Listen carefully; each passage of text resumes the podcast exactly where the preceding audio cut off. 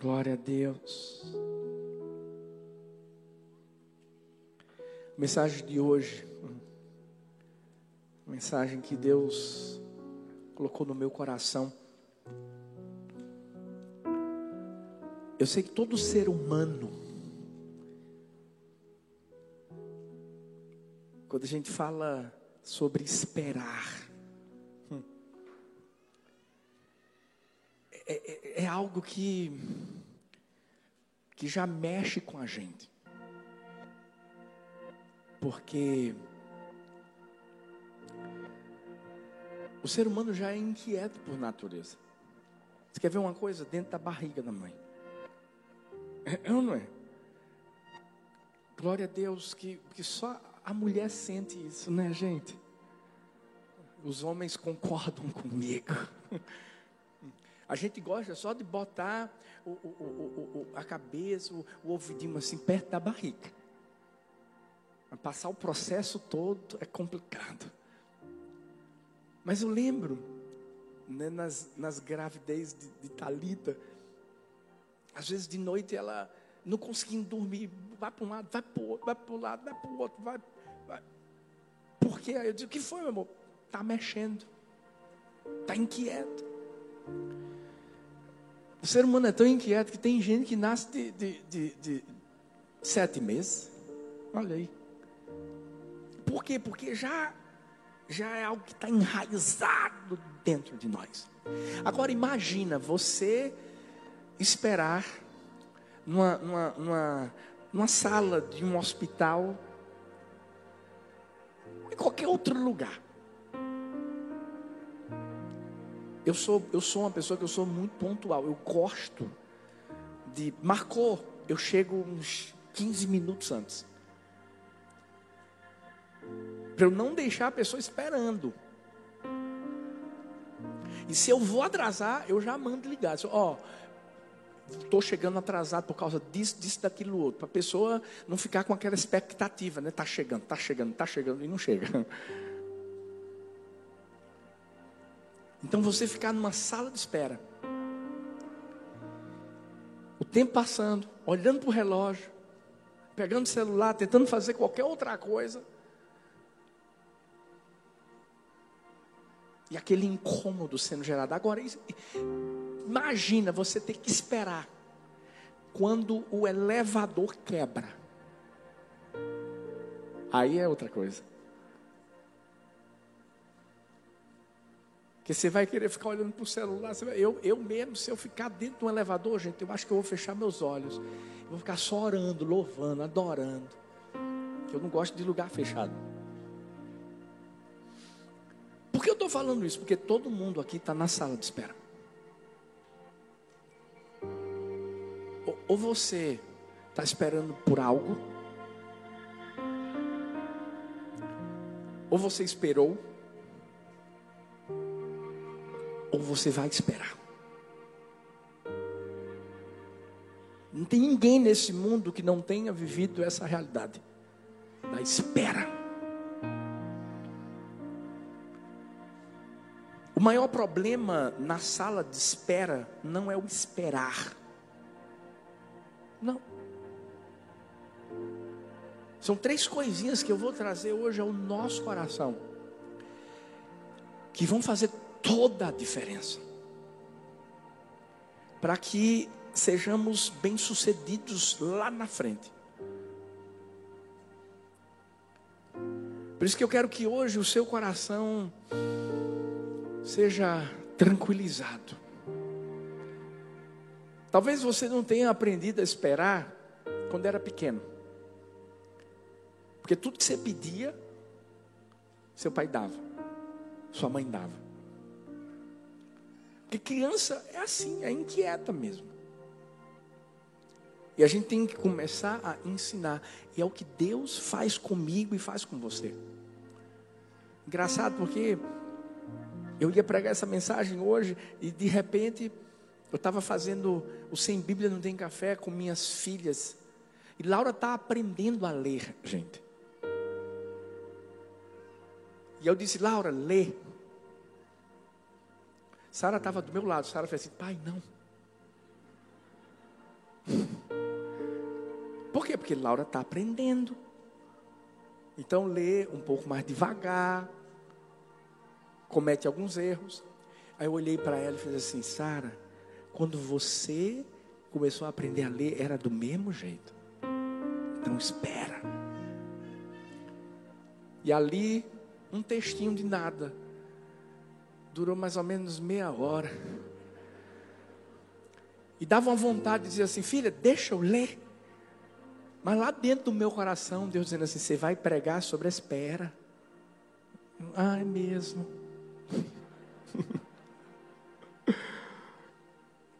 e ao mesmo tempo eu estava ensinando a Sara a esperar. Sabe, se seu pai sua mãe não te ensinaram a esperar, hoje o seu Pai Celestial vai te ensinar a esperar. Sabe por quê? Porque eu acredito, mas eu acredito mesmo que vale a pena. Sabe, vale a pena você esperar pela pessoa certa. Vale a pena você continuar esperando pela promessa que Deus fez à sua vida. Eu não sei o que você tem esperado, mas hoje, Deus vai te dar ferramentas para que você espere da maneira correta. E lá na frente, receba a recompensa. A Bíblia fala que aquele que perseverar, a perseverança está ligada ao esperar. Quem perseverar firme até o fim será salvo, ou seja, será recompensado, ou seja, será abençoado. E eu sei que vai ser assim com a sua vida. Então, como é que eu espero, pastor? Primeiro, na sala de espera, para onde você está olhando? Porque quando a gente chega numa sala de espera, o, o que é que a gente primeiro faz? Se tiver aquele ticketzinho, a gente pega o ticket. E fica olhando para onde? Para o telão, mostrando qual é o nosso número e dá uma inquietação, não dá, gente? Principalmente quando tem letra e número. Porque tem um monte de letrinha, um monte de número. Quando você pensa que é o seu, não, não, não, não, é o do outro. É o do outro grupo. Eu vi a história de uma mulher cega. Ela estava fazendo uma viagem de avião. O impressionante é que ela estava sozinha. E o que mais chamava a atenção é que essa mulher, gente, andava como se não tivesse deficiência alguma. Sorrindo, ereta. Entrou no avião, pegou sua mala, colocou no bagageiro, sentou, colocou o cinto, feliz da vida. A pessoa que estava do seu lado olhou aquilo e disse: Meu Deus, isso é uma lição para mim. E começou a conversar com ela. Perguntou: Me diz uma coisa. Como é que você consegue fazer tanta coisa de forma independente, mesmo tendo uma deficiência? Eu, eu queria que você passasse esse segredo, porque eu só vejo um sorriso no seu rosto. Ela disse assim: Você não viu nada? Eu sou casada com um cego.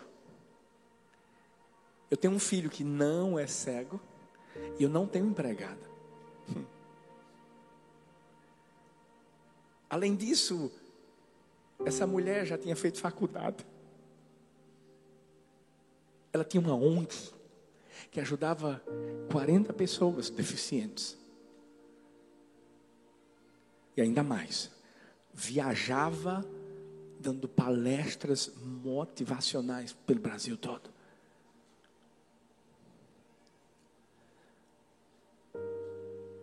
Sabe por quê? Ela não estava olhando para uma deficiência. Ela disse assim: o problema é que nós, às vezes, olhamos para o que não temos e deixamos de fazer o que temos que fazer com o que temos. É dessa forma que Deus quer que a gente espere, olhando para o foco correto, olhando para o alvo. Tem gente que quando está na sala de espera só olha para a fila da espera, só olha para o que aconteceu na vida do outro e não aconteceu na sua. Sabe aquela pessoa? A gente teve vigilhão do amor na sexta-feira, gente. Foi demais o vigilhão. Rapaz, a gente ia até meia-noite, foi até quase duas da manhã. Foi fogão. Mas sabe, eu me alegrei tanto, porque o vigilhão é um momento em que a gente tem de, de testemunhar do que Deus faz e tem feito na vida das pessoas, e foram tantos testemunhos inspiradores. Mas sabe, tem pessoas que quando ouvem um testemunho, lá dentro do coração, ao invés de celebrar, ao invés de dizer, uau, olha o que Deus fez na vida de fulano, na vida de cigana, não, não, não, não, não. Tem a, a inveja santa. Sabe aquela pessoa que está sentada e quando ouve um testemunho fica estribuchando na cadeira assim, e pensando assim, por que não foi na minha vida? Ah, porque Deus não fez comigo. Para onde você está olhando? Você está olhando para a fila de espera ou você está olhando para aquele que, enquanto você espera, está trabalhando por você? Porque Deus está trabalhando. Quando a Bíblia fala de olhos, olha o que a Bíblia fala, Lucas 11:34, são os teus olhos a lâmpada do teu corpo. Se os teus olhos forem bons, todo o teu corpo será luminoso, mas se forem maus, o teu corpo ficará em trevas. A gente precisa ter muito cuidado com aquilo que nós enxergamos, para onde nós olhamos. Lembra da esposa de Ló? Olhou para trás, olhou para Sodoma, olhou para Gomorra. E a Bíblia diz que ela virou uma estátua de sal. Deixa eu te dizer uma coisa: dependendo de, de para onde você tem olhado, ou você progride, ou você para e estagna. Quando eu e Thalita chegamos em Paulista, nós não olhamos para sete pessoas nós olhamos para uma cidade. E nós lá dentro do nosso coração, nós criamos, Deus vai ser de paulista para o mundo. Ah, Deus, nós cremos que o que o Senhor tem para fazer aqui nesse lugar não se resume a, a, a um, um número de pessoas, não. Porque a Bíblia diz assim: ide por todo mundo. Esse é o nosso chamado isso que Deus fala comigo, com você. Mas às vezes nós estamos olhando para o lugar errado. E nós precisamos esperar, olhando para a pessoa certa. Precisamos esperar trazendo a esperança de que Deus está trabalhando. Em Isaías 40, 31, quando a Bíblia fala sobre esperança, é interessante porque essa palavra esperar ou esperança pode significar algo como torcer juntos, como os fios de uma corda que estão interligados. Quando a gente espera, a gente tem que olhar para Deus de tal forma que a gente vai se envolver em Deus. E Deus vai se envolver em nós. E quando vem o desânimo, porque vem o desânimo? Porque vem a vontade de desistir porque vem a desesperança. E quando a gente está desanimado, sabe o que, é que vai acontecer? Deus nos puxa. É como aquela corda. Você puxa, que tem várias outras cordas interligadas. E que ela, ela, ela, ela fica mais forte. Ele tenta nos lembrar que nós não estamos sozinhos. Por isso que a Bíblia diz que devemos olhar firmemente para o Autor e Consumador da nossa fé. Sabe quando vem a preocupação? Sabe quando as circunstâncias ruins vêm? Sabe quando as adversidades chegam? Continua olhando para Deus. Continua olhando para Deus. A Bíblia diz assim: Vinde a mim, todos vós que estáis cansados e sobrecarregados, e eu vos aliviarei. Quando Hebreus 4, 2, 3 fala sobre descanso. Descanso é um lugar. E esse lugar é a presença do Senhor. Sabe quando a gente está em Deus? Sabe quando nossos olhos estão nele? A preocupação vem, vem. Mas a gente confia. Eu, eu gosto daquele episódio em que Jesus estava dormindo dentro de um barco que balançava, que era afligido pelas ondas, mas Jesus descansava. E por que ele fazia isso? Sabe por quê? Porque os olhos de Jesus estavam no Pai. Jesus sabia que o Pai estava cuidando dele sabia que ele podia descansar, sabia que a presença de Deus, quando o salmo fala, ainda que eu ande pelo vale da sombra da morte, não temerei mal algum, porque tu, Senhor, estás comigo. Muda quando a gente acredita que Ele está conosco. E a gente começa a descobrir uma realidade. Às vezes a gente pensa que foi a gente que primeiro olhou para Ele. Mas a verdade é que foi Ele que já estava olhando para nós. Sabe, Zaqueu, quando sobe naquela árvore e que fica eufórico para poder ver Jesus passando, e imagina que Jesus não ia nem vê-lo. Ah, Zaqueu pensava que era Zaqueu que ia olhar para Jesus, mas era Jesus que já estava olhando para Zaqueu. Porque quando ele sobe, Jesus diz assim: Zaqueu, desce depressa. Porque hoje me convém à tua casa. Olha bem para mim.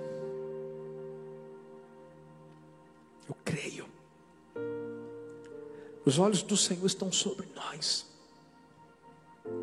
Às vezes são os nossos olhos que, que não estão nele. E por não estarem nele, tudo que a gente vê é uma fila de espera. Tudo que a gente vê são as dificuldades. Mas a gente tem que fazer o que a Bíblia diz. Elevo os meus olhos para os montes. De onde me virá o socorro? O meu socorro vem do Senhor que fez os céus e a terra. Sabe por que o salmista fala sobre olhar para os montes? Porque no contexto histórico, colunas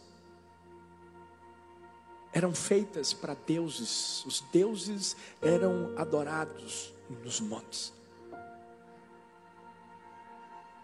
Mas deuses que não faziam nada. Obra da imaginação humana.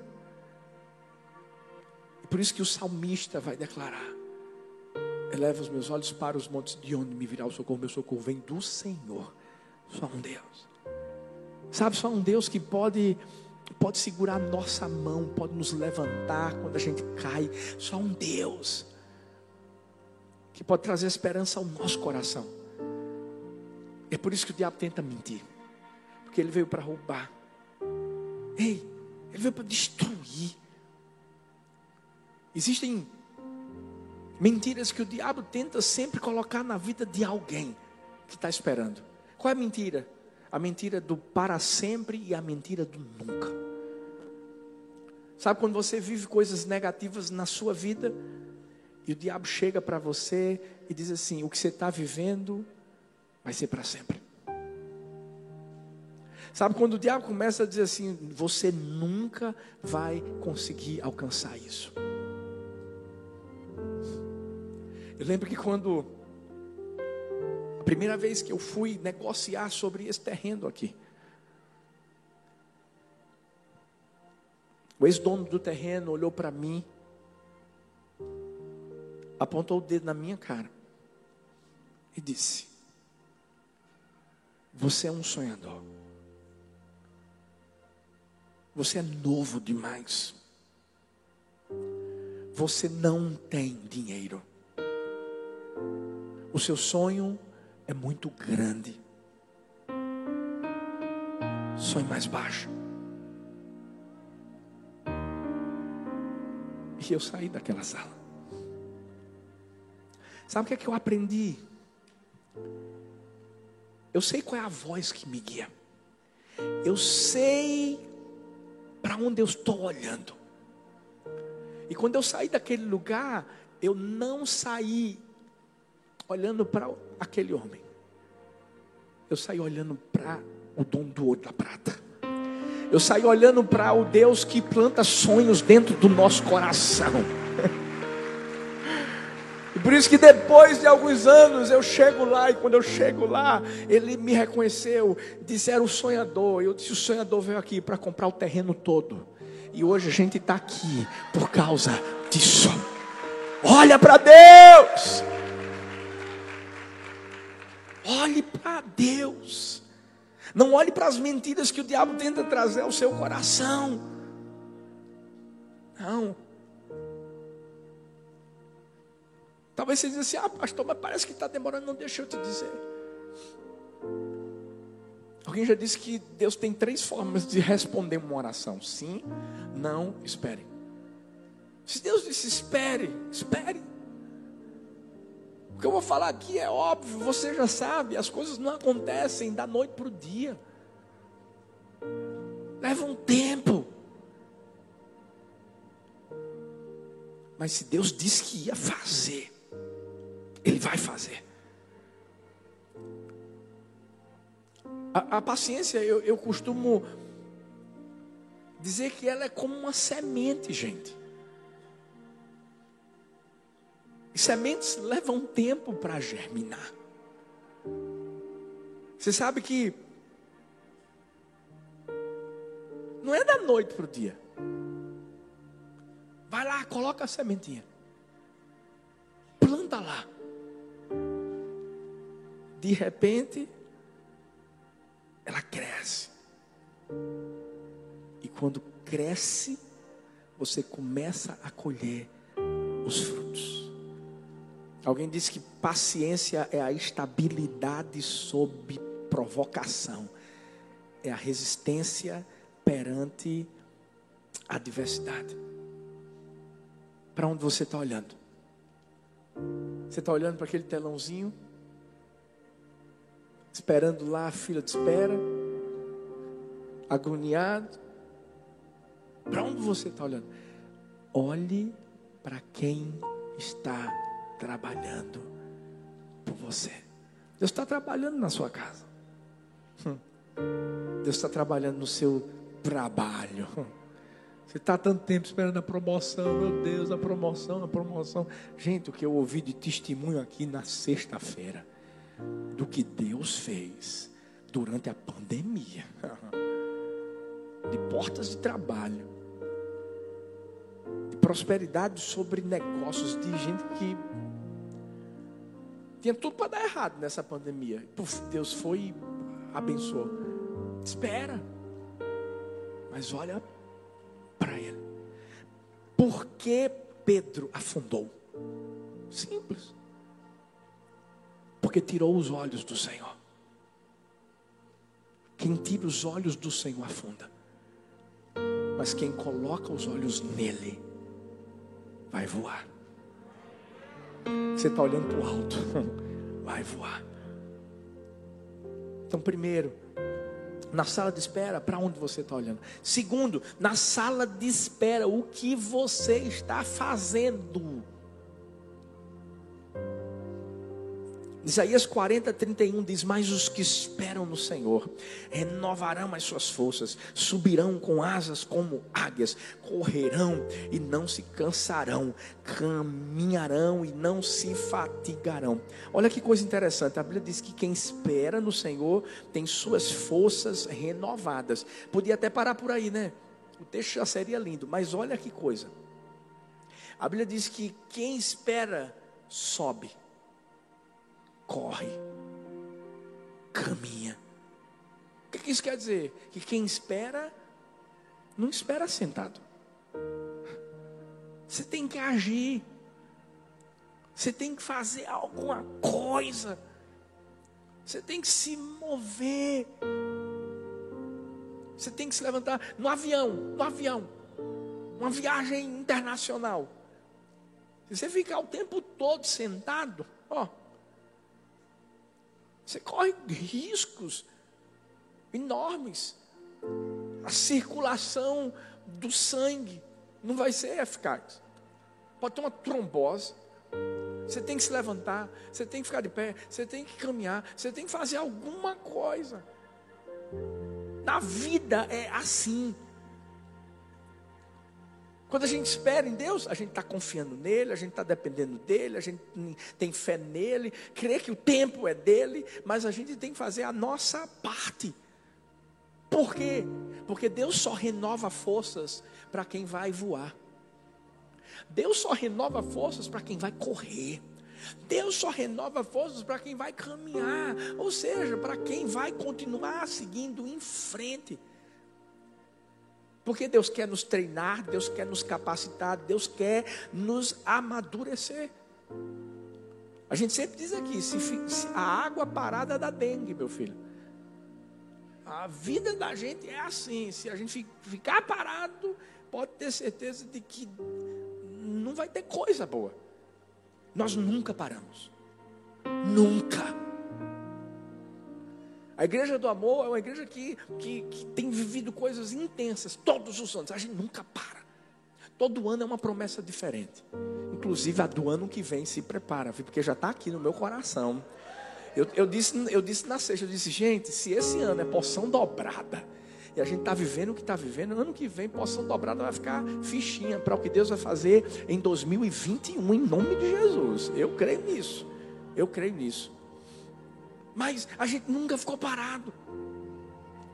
Salmos 144, 1 diz: Bendito seja o Senhor, minha rocha, que adestra as minhas mãos para a peleja e os meus dedos para a guerra. Isso aí, a nossa espera está sempre aumentando nossa força, porque vai ter uma luta, vai ter uma peleja, mas vai ter vitória. Por quê? Porque quando a gente está esperando, a gente está lutando contra o diabo. O diabo nunca soube esperar. Por isso que o seu coração se tornou orgulhoso. Ele queria ser maior que Deus. E infelizmente caiu. Sabe o que, é que ele quer que aconteça? Que a gente também caia. Na desesperança. Alguém disse que esperar não é uma esperança vazia. Existe a certeza interior de alcançar o objetivo. Quando a gente tem essa certeza, a gente se move em direção ao objetivo. Qual foi o alvo? Qual foi o objetivo? Qual foi a promessa que Deus imprimiu no seu coração? Deixa eu te perguntar uma coisa.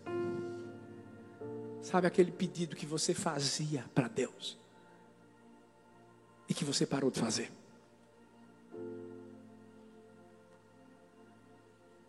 Porque o diabo diz assim: esquece, deixa para lá. Hoje Deus está colocando no meu coração e no seu coração essa palavra, sabe para quê? Para a gente se levantar. Sabe, hoje eu creio que é como se fosse aquele vale de ossos secos. Que Deus está fazendo eu e você, eu e você, olharmos na nossa frente. E Deus está dizendo assim: você está vendo esse vale? Você está vendo? Eu creio, ele vai ganhar vida. O que é que você vê? O que é que você vê? Faz alguma coisa, faz alguma coisa, abre a boca, Começa a profetizar, começa a declarar, começa a crer que Deus prometeu e Ele é fiel. Ele é fiel para cumprir. Só tem que esperar o tempo. Mas não é esperar parado, é esperar caminhando. Parece ser muito contraditório isso, mas é a verdade. Deus é assim, gente. Deus é contraditório com todo mundo. Qualquer pessoa deve saber que na agricultura existem duas maneiras de se plantar algo, de escolher um fruto: naturalmente ou colocando agrotóxicos. Quando você coloca aqueles agrotóxicos, eles, eles, eles vão fazer mal para a saúde. Pode gerar um câncer. Por quê? Porque quando você coloca o agrotóxico, é porque você não quer esperar o tempo certo para que a, a, aquela fruta, aquela verdura cresça. Naturalmente, vai esperar um tempo maior. Às vezes, seis vezes mais tempo. Mas é diferente. Quando você come aquela fruta ou aquela verdura.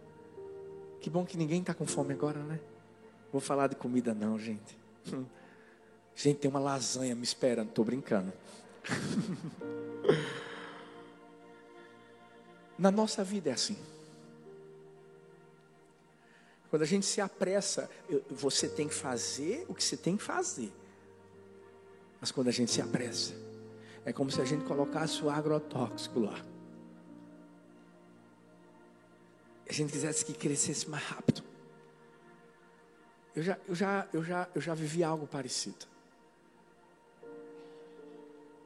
Quando a gente fez 10 anos de ministério, Deus, Deus começou a trazer uma graça maior sobre a nossa igreja. E Deus começou a a expandir a nossa visão, a igreja começou a, a, a, a alcançar mais vidas. Eu perguntei a Deus, Deus, por que não fez isso antes? Ou, ou, ou, seja, por que não colocou um agrotóxicozinho aí antes? Mas foi quando Deus começou a me mostrar, filho, se eu tivesse feito isso, você não estava pronto. Sabe, se eu tivesse feito isso, vocês não iam conseguir cuidar das pessoas como vocês estão cuidando. Sabe, eu, eu tinha que primeiro te preparar. Por isso que tinha que ser natural. Gente, o que a gente vive aqui é graça do Senhor. Mas porque ao longo desses 18 anos, sabe, a cultura do amor, a cultura do céu foi enraizada na nossa vida. É por isso que a gente vive isso.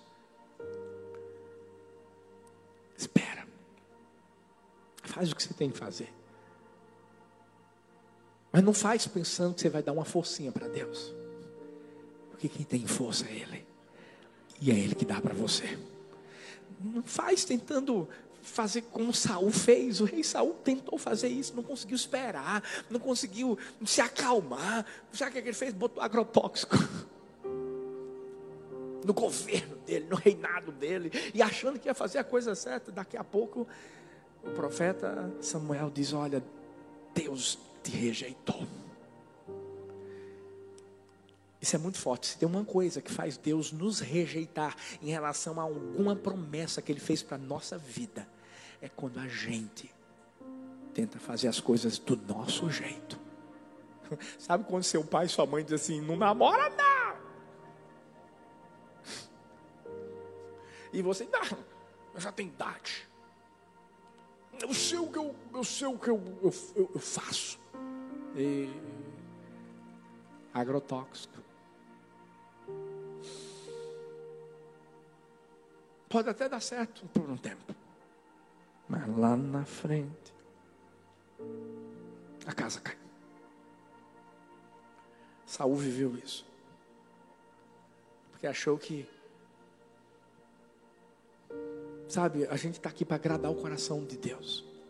E a gente agrada o coração de Deus quando a gente é paciente, quando a gente obedece, quando a gente deixa as coisas fluírem. Tem um filhão meu que está aí, é líder da célula de Uberlândia, Gusta. E ele sempre dizia assim para mim: deixa fluir, deixa fluir. E é isso mesmo. Olha para essa pessoa que está perto de vocês assim: deixa fluir. Olha para outra e diz assim: deixa fluir. É, é natural. É natural. Você faz a sua parte, mas deixa fluir. E em último lugar, na sala de espera, quem está te acompanhando? Acho que eu não preciso nem falar mais nada. Provérbios 13, 20 diz assim: Quem anda com os sábios será sábio, mas o companheiro dos tolos sofre aflição. Você pode decidir para um médico sozinho ou acompanhado. Geralmente a pessoa vai acompanhada. Se você for fazer, por exemplo, é, uma endoscopia, você tem que ir acompanhado né? Porque depois você fica grog. Gente, eu já vivi cada situação em endoscopia. Teve uma vez que eu, eu, eu, eu fiz a, a endoscopia, meu pai estava comigo lá. E o sonho do meu pai era que eu fosse médico. Olha aí, gente. E nessa, nessa época eu já, eu já fazia direito, já estudava direito, já estava fazendo teologia. E eu, do nada, do nada, eu disse, pai, eu quero fazer medicina. Na hora, meu pai deu um pulo. Aí, filho, eu sabia que ia chegar esse dia. Ele empolgadíssimo. E eu entrei no carro depois. E vai passando efeito, né, gente? E aí parece que vem um filme. E você começa a se lembrar das besteiras que você falou. E veio esse negócio assim. Eu vou fazer medicina. Quem foi que disse isso? Cheguei em casa, a gente ia almoçar, Mirtinha, minha, minha irmã. Eu cheguei para ela e disse assim: Tinha, eu não sei se eu falei isso ou não, mas eu estou aqui com um negócio na minha cabeça. Eu acho que eu disse para Painho que eu ia fazer medicina. Ela disse, disse, e Painho está empolgadíssimo. Eu disse, Meu Deus do céu, vou fazer não.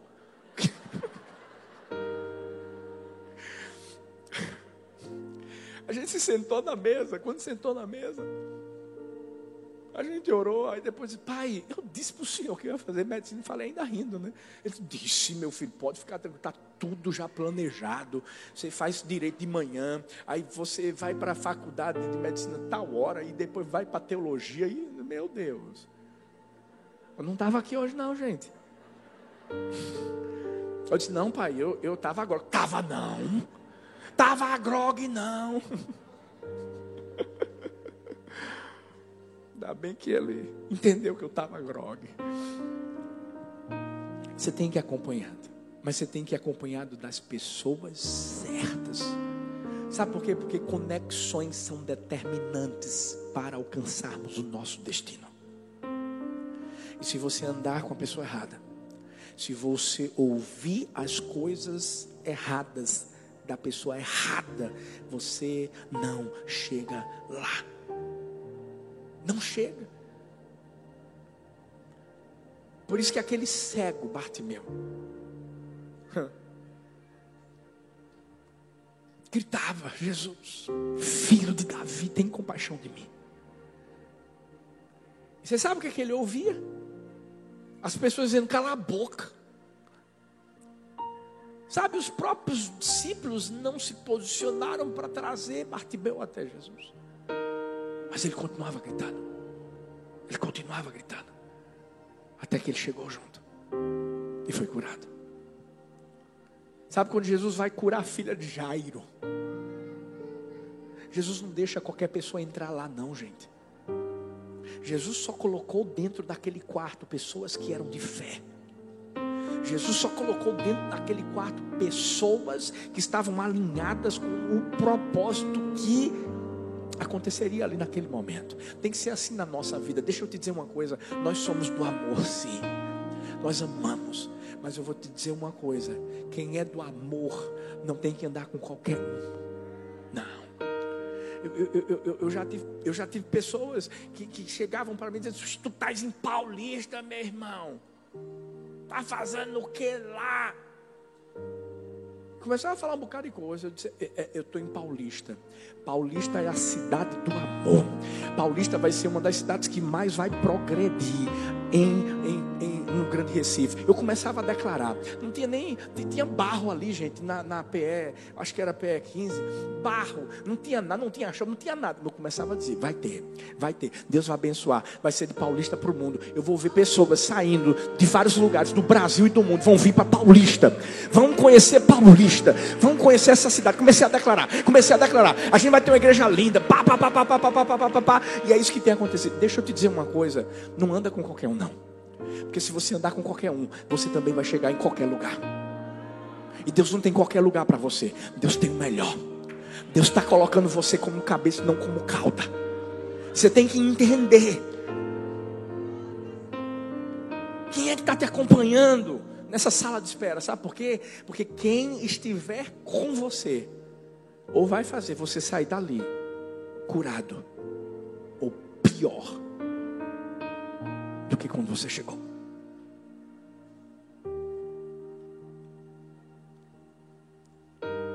Quando a Bíblia diz que as más companhias corrompem os bons costumes, é porque essa é a verdade. Se você não tomar essa decisão, você deixa de viver o que Deus tem para a sua vida. Seja sábio.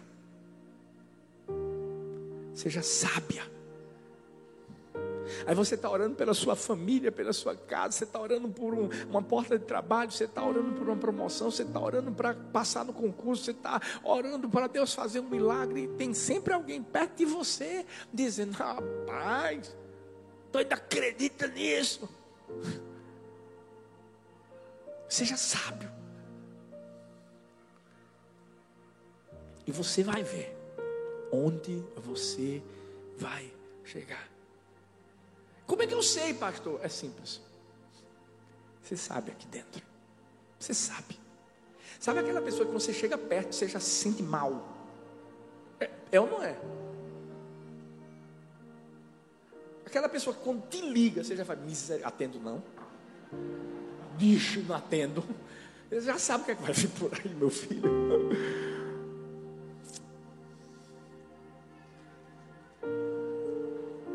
Até Jesus não andava com qualquer um. Você não vai ver Jesus andando com os fariseus.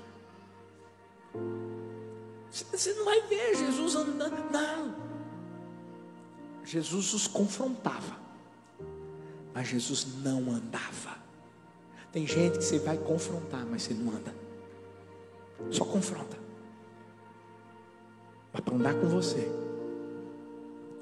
vai ter que ter o que você tem aqui dentro. Vai ter que olhar para onde você está olhando. Vai ter que querer chegar onde você está chegando. Porque deixa eu te dizer uma coisa: você vai chegar. Eu vou repetir: você vai chegar. Eu vou repetir: você vai chegar. Eu vou repetir mais uma vez: você vai chegar. Fique em pé no seu lugar. Eu sei quanto tempo você tem esperado. Mas espera olhando para o lugar certo, espera fazendo a coisa certa, espera com as pessoas certas, porque vai ter uma hora em que você vai chegar lá. Lázaro, Lázaro, quatro dias morto, suas irmãs já não tinham mais a esperança de que ele iria viver, porque tinha pedido antes para Jesus ir, Jesus não foi. Mas deixa eu te falar, Jesus chegou, porque Jesus sempre chega. É a gente que tem que esperar, porque quando a gente espera, tem uma hora em que Ele chama o nosso nome. Sabe quando a gente está lá na sala de espera e alguém diz assim, fulano de tal, é o meu nome é o seu nome. O que é que a gente faz? A gente se levanta e vai em direção a uma porta que está aberta para mim e para você. Vai ser assim que Deus vai fazer na nossa vida. vai ter uma hora em que Ele chama o nome, a gente se levanta, a porta que Ele abriu vai ser a porta que a gente vai entrar, para a gente viver o propósito, para a gente viver a promessa, para a gente viver aquilo que Ele tem sonhado para nós, sabe por quê? Porque Ele é fiel, porque Ele.